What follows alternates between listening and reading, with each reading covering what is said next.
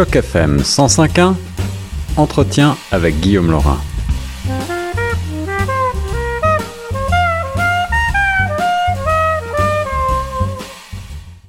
Toujours sur les ondes de choc FM 105.1, à moins de deux mois des élections provinciales, la Fédération des gens d'affaires francophones de l'Ontario, la FGA, qui représente quelques 6000 membres et soutient les intérêts de la communauté d'affaires franco-ontarienne, vient de présenter un ensemble de recommandations à l'intention des leaders politiques en lice et pour mieux comprendre les enjeux spécifiques à l'entrepreneuriat francophone en Ontario aujourd'hui, et euh, mesurer l'importance de ce secteur, eh bien, on a le plaisir de recevoir sur nos ondes Monsieur Richard Kempler, directeur général de la FGA.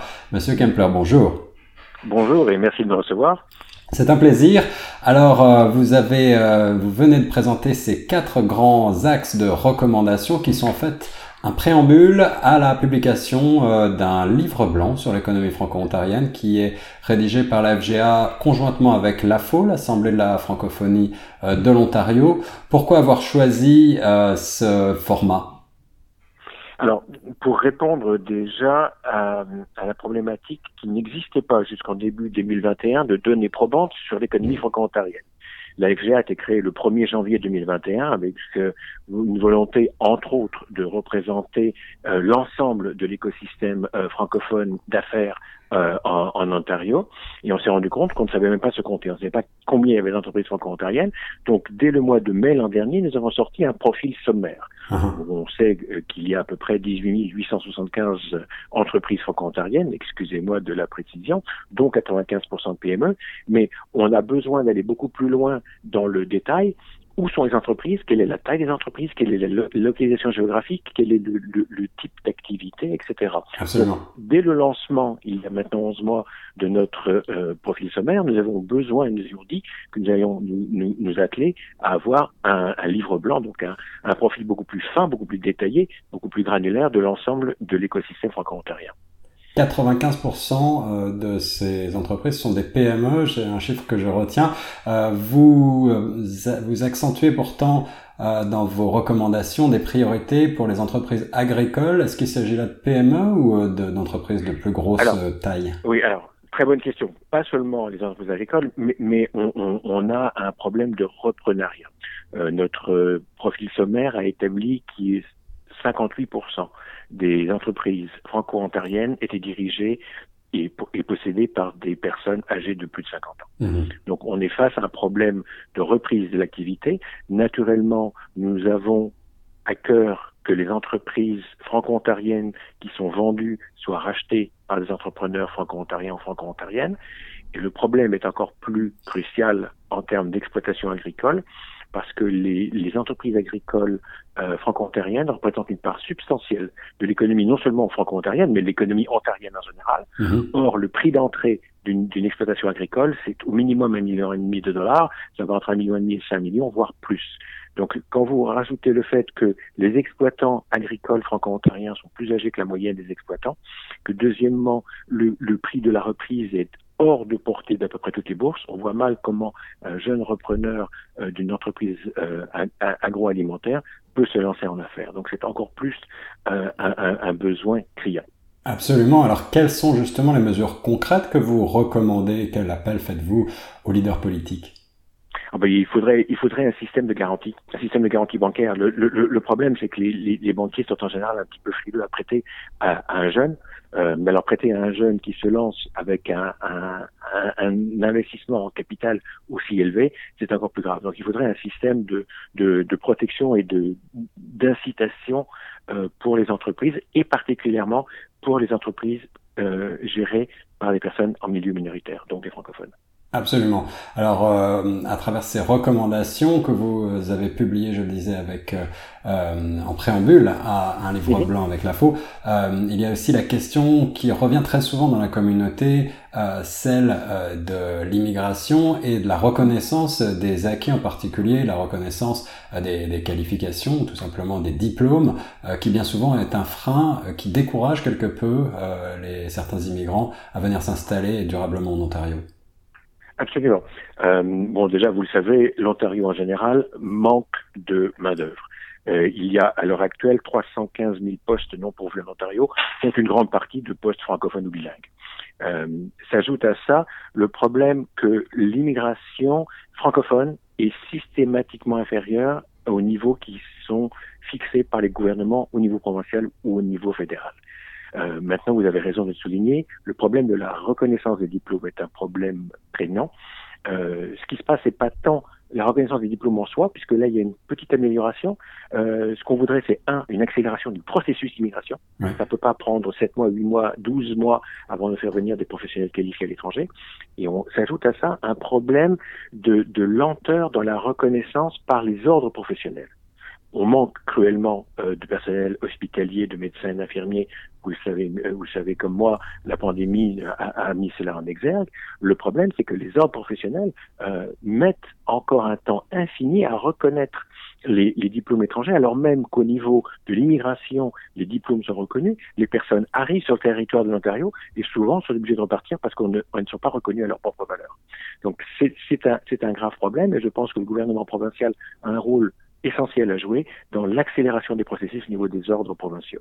La pesanteur administrative que l'on connaît et qui pourrait en effet euh, permettre euh, d'intégrer plus rapidement des professionnels qualifiés venant de l'étranger. Euh, autre point que vous soulevez, c'est la question qui revient également très souvent, celle de l'entrepreneuriat féminin. Quels sont les obstacles existants et comment réduire le fossé dans la, proportion des PME francophones qui comptent une participation féminine à leur capital par rapport aux PME anglophones? Eh écoutez, euh, encore une fois, je vous réfère à notre euh, profil sommaire de, de l'an dernier. Nous avions estimé que 37,4% des PME francophones comptent une participation féminine à la propriété, contre 46% des PME euh, ontariennes en général, c'est-à-dire des entreprises anglophones. Donc il y a déjà un déficit à la base. S'ajoute à ça le fait, et on en parlait tout à l'heure avec le, le, problème de reconnaissance des diplômes, que beaucoup de femmes qui arrivent en Ontario, ne trouvant pas l'équivalent euh, de leur qualification en termes d'emploi salarié, eh bien, sont obligés, euh, pour faire vivre leur famille, pour vivre elles-mêmes, de se lancer dans l'entrepreneuriat, parfois même des toutes petites entreprises, elles se lancent comme, comme entrepreneurs. Donc, si vous ajoutez à ça le fait que les deux tiers de l'immigration francophone provient euh, de, de, de l'Afrique, vous avez le problème d'être femme, d'être nouvelle arrivante et d'être d'une minorité racialisée. Allez avec ça convaincre un banquier de vous prêter de l'argent pour lancer, vous lancer en entreprise, c'est extrêmement difficile. Vous ajoutez à ça le fait que la pandémie a touché de façon disproportionnée les femmes par rapport aux hommes parce qu'elles ont, elles sont multitâches, euh, elles sont toujours mères de famille, elles ont des enfants, elles, elles, elles, gèrent plusieurs choses à la fois, et vous avez tous ces obstacles qui s'accumulent et qui sont un frein à l'entrepreneuriat féminin. C'est pour ça que dès la création de la FGA l'an dernier, nous avons créé une série d'ateliers pour l'appui au développement de l'entrepreneuriat féminin des ateliers très concrets, pas de webinaires euh, ex cathedra, mais réellement des ateliers menés par des femmes chefs d'entreprise, très souvent d'ailleurs issues elles-mêmes de l'immigration, mhm. qui expliquent très concrètement à leurs homologues qui se lancent en affaires ou qui viennent de se lancer en affaires euh, comment réussir une campagne euh, de marketing numérique, euh, comment trouver du financement, comment trouver du mentorat, etc., etc., comment faire vivre un site web marchand c'est aussi un gros problème pour les, PME euh, franco-ontariennes. Donc, nous avons mis en place ces ateliers. Nous attendions à peu près 80 euh, personnes. Nous avons eu pour la première série 179 participantes. Donc, nous avons recréé ça au premier trimestre 2022. Et là, nous avons eu 299 femmes euh, mmh. chefs d'entreprise ou qui se lancent en entreprise, qui, ont, assisté à, à, nos ateliers.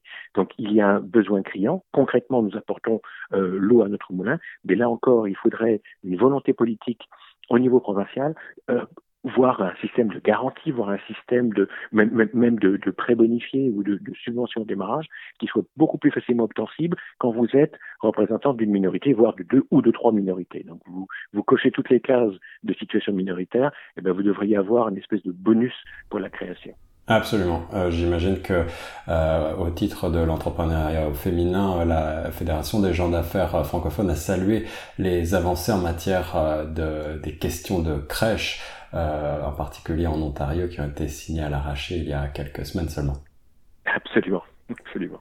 Euh, dernier point que vous euh, soulignez dans cette déclaration de la Fédération des gens d'affaires francophones de l'Ontario, l'aide à l'exportation et la visibilité internationale de l'Ontario comme porte d'entrée bilingue pour le marché nord-américain. Je crois que vous avez à cœur de souligner euh, les opportunités qui existent et qui sont peut-être encore méconnues.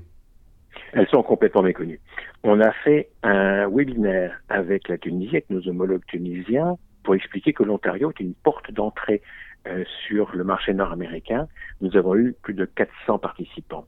Nous avons fait le mois dernier ce même webinaire avec euh, la Chambre de commerce France-Canada. Nous avons eu 180 participants. Hmm. Pour l'ensemble des acteurs francophones de la de l'OIF, donc de l'ensemble de, de l'Organisation internationale de la francophonie, le, le Canada n'est francophone que grâce au Québec vous avez du mal à vous projeter euh, euh, quand vous êtes à l'étranger en disant ah ben il y a des francophones hors Québec euh, au Canada. Donc c'est quelque chose qu'on essaye de, de, promouvoir et d'expliquer. Ça prend beaucoup de temps, ça prend beaucoup de relations, ça prend beaucoup de webinaires mhm. euh, pour expliquer que nous sommes ici au cœur de, de, de l'écosystème nord-américain. Toronto est à 500 km à vol d'oiseau de New York, à 500 km de Montréal, à 500 km de, de Chicago. Donc nous sommes la deuxième place financière du, du continent, mais euh, dans l'esprit de tout le monde, nous sommes une ville entièrement anglophone. Or, nous le soulignons, 90% des francophones hors Québec au Canada sont bilingues. Donc, nous pouvons comprendre les deux cultures, nous pouvons comprendre et accompagner nos homologues francophones de partout dans le monde, et nous, nous sommes immergés euh, dans le dans le monde euh, anglophone, et donc nous sommes parfaitement à l'aise pour transiger dans les deux langues officielles. Maintenant, ce que nous voulons, c'est que cette reconnaissance au niveau du gouvernement, par exemple, l'Ontario est un, membre observateur de l'OIF, et eh bien, nous voudrions que l'Ontario prenne davantage de, de, de, place sur la scène internationale et qu'à chaque fois que l'Ontario arrive sur la scène internationale, se présente comme une province bilingue.